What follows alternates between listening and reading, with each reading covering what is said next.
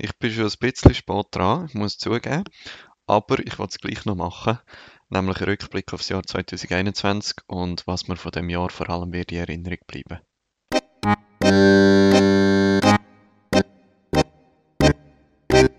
Hallo zusammen, ich bin der Dominik und ihr hört meinen Podcast. Mein Ziel ist, 100%, also Vollzeit, als Freiwilliger im Asylbereich zu arbeiten. Wenn ihr noch nicht gesehen sind, dann geht auf meine Webseite www.dominikgalliker.info.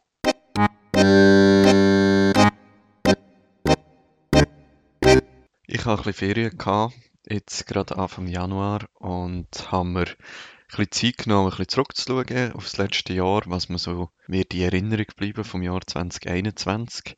Naheliegend wäre, dass die Pandemie in Erinnerung bleibt, aber irgendwie gibt es andere Sachen, die mehr in Erinnerung bleiben, habe ich das Gefühl. Klar, die Pandemie hat uns beeinflusst, hat Kaffee beeinflusst, vor allem mit den Massnahmen. Äh, wir haben auch sehr viele Termine gemacht für Leute zum Impfen, aber irgendwie hat es andere Themen gegeben, die einfach mehr Gewicht hatten in dem äh, letzten Jahr. Hier sind also die fünf Sachen, die mir vom 2021 am meisten werden in Erinnerung bleiben.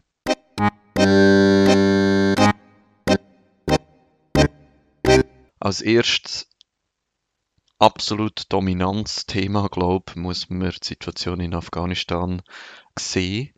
Wir haben die sehr nah miterlebt, weil viele Mitglieder von uns selber aus Afghanistan kommen, dort noch Familie haben, Verwandte haben und das hat natürlich sehr viel ausgelöst, sehr viel Ängste ausgelöst. Was mir aber gerade auch noch wird bleiben, ist, wie das die Schweiz mit dem umgegangen ist und leider wird mir das recht negativ in Erinnerung bleiben. Also so das Erste, was mir in Erinnerung bleibt, ist, kurz bevor die Taliban die Macht übernommen haben in Kabul, hat Sam noch Leute zurückschicken auf Afghanistan, die einen negativen Asylentscheid hatten, weil Sam dann immer noch davon ausgegangen ist, dass Kabul sicher ist, was ich absolut nicht kann verstehen Und ein paar Tage später ist Kabul von den Taliban eingenommen worden. Also sehr äh, eine komische Aktion, die sie auch mega in den Medien angekündigt haben und so weiter. Nachher haben wir natürlich mit sehr vielen Familien, mit etwa zehn Familien, haben wir probiert, humanitäre Visa für die Schweiz zu beantragen. Ich habe ja auch schon über das geredet.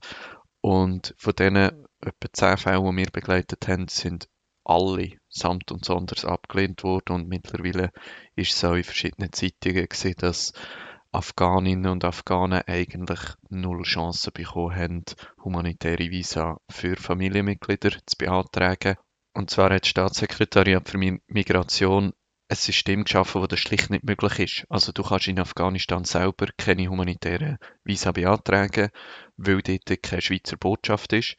Sobald du aber das Land verlässt und zum Beispiel im Iran auf der Botschaft gehst, ein Visum beantragen, heisst es, dass man als Afghan, als Afghanin im Iran nicht gefördert ist und darum im Iran kann bleiben und dann werden die humanitären Visa auch abgelehnt. Also de facto können Afghaninnen und Afghanen gar keine humanitären Visa beantragen.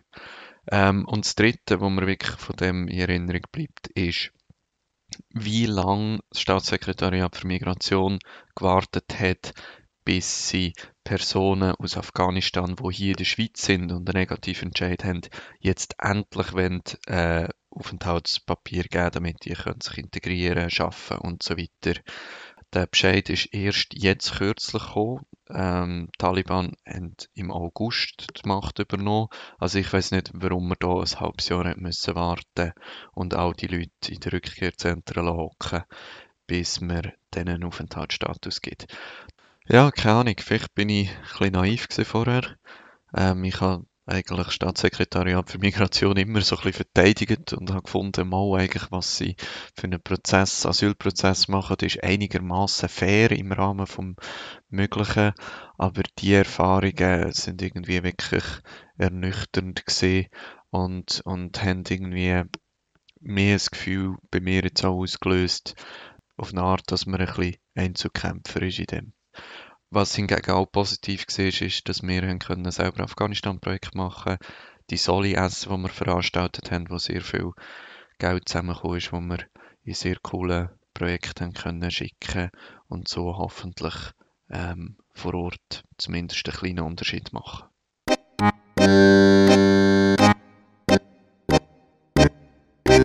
Das Zweite, wo mir in Erinnerung bleiben vom letzten Jahr, ist, glaube wie viele Leute das haben können anfangen, äh, eine Ausbildung machen, ein Studium anfangen.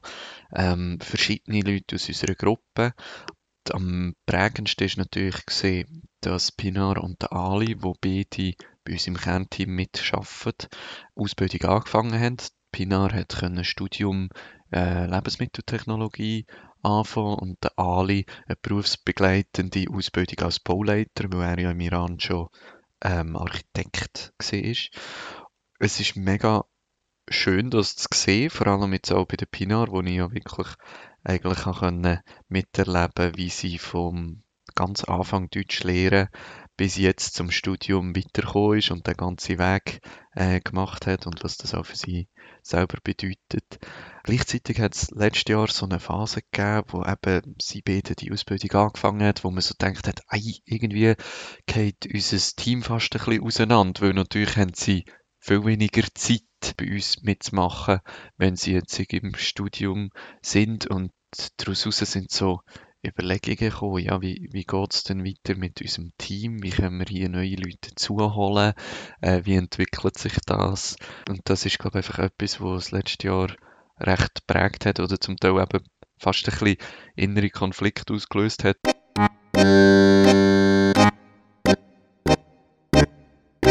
Der dritte Punkt, und der hängt mit dem vorherigen zusammen, sind all die Überlegungen, die wir uns gemacht haben, wie es mit Masai als Organisation ähm, weitergeht.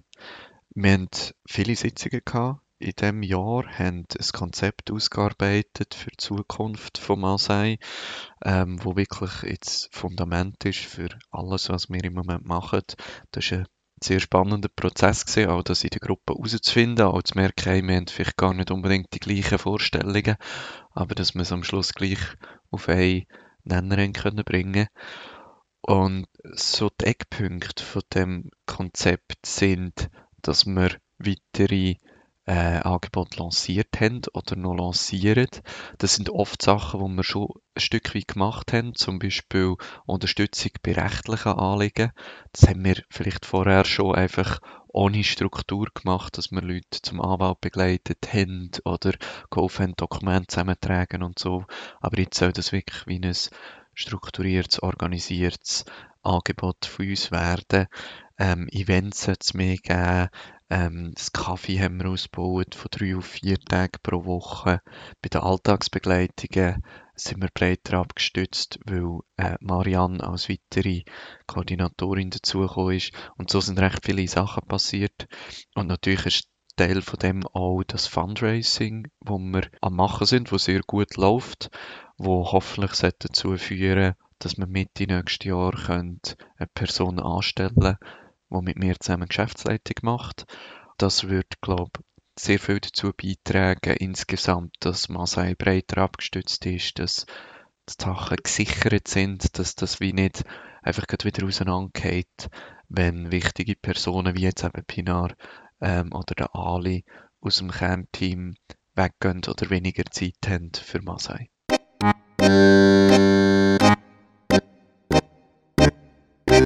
Der vierte Punkt, der mir in Erinnerung bleibt, bleiben wird, sind äh, Alltagsbegleitungen, ganz besondere Alltagsbegleitungen. Allgemein im letzten Jahr sind so viele Leute dazugekommen bei den Begleitungen. Es hat sich auf eine Art umgekehrt, dass wir das machen. Und wir haben extrem viele Anmeldungen gehabt. Es ist äh, sehr gewachsen von etwa 25 Begleitungen auf ungefähr 50 Ende Jahr. Zum Glück wird das Angebot geschätzt und ist eine Nachfrage da. Und zum Glück gibt es auch äh, offenbar Leute, die bereit sind zu engagieren, was sehr positiv ist. Aber in Erinnerung bleibt mir, glaube vor allem ein paar einzelne Begleitungen, die extrem intensiv geworden sind. Was für mich auch bestätigt, dass wir uns da in eine Richtung bewegen, wo wir äh, die Einzigen sind, die so, so etwas anbieten können. Das sind meistens Begleitungen für Personen, die sich auch aktuell in einer recht belastenden Situation befinden. In, gerade im Zusammenhang mit Afghanistan ist das oft aktuell gesehen. Und ich glaube, uns ist es relativ gut gelungen, das aufzufangen und zu begleiten, so gut es halt geht, durch das, dass wir ein recht vielseitiges Team haben, dass wir Leute haben, die können übersetzen können, dass wir Leute haben, die können recht intensiv begleiten können, Serie, die besonders Wissen haben in bestimmten Gebieten, auch bei psychischen Problemen, bei frauenspezifischen Problemen und so weiter. Und so haben wir ein paar Begleitungen gehabt, die wirklich sehr intensiv geworden sind und haben die, glaube ich, auch können dazu beitragen dass sich die Person, die wir begleiten, zumindest auf einmal nicht allein fühlt in dieser Situation und in, in einzelnen Fällen, äh, dass sich die Situation wirklich auch stark verändert hat.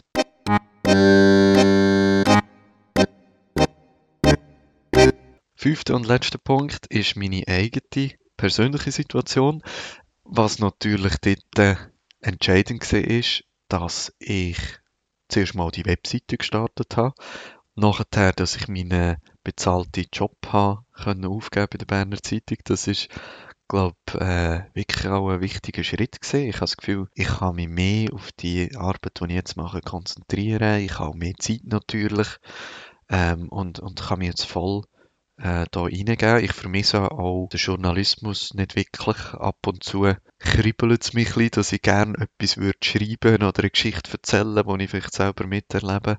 Aber so im Großen und Ganzen bin ich froh, dass ich jetzt auf die Aufgabe konzentrieren kann. Plus, was natürlich auch ein wichtiger Schritt ist, wo hoffentlich noch lang bleibt, ist äh, die neue Wege.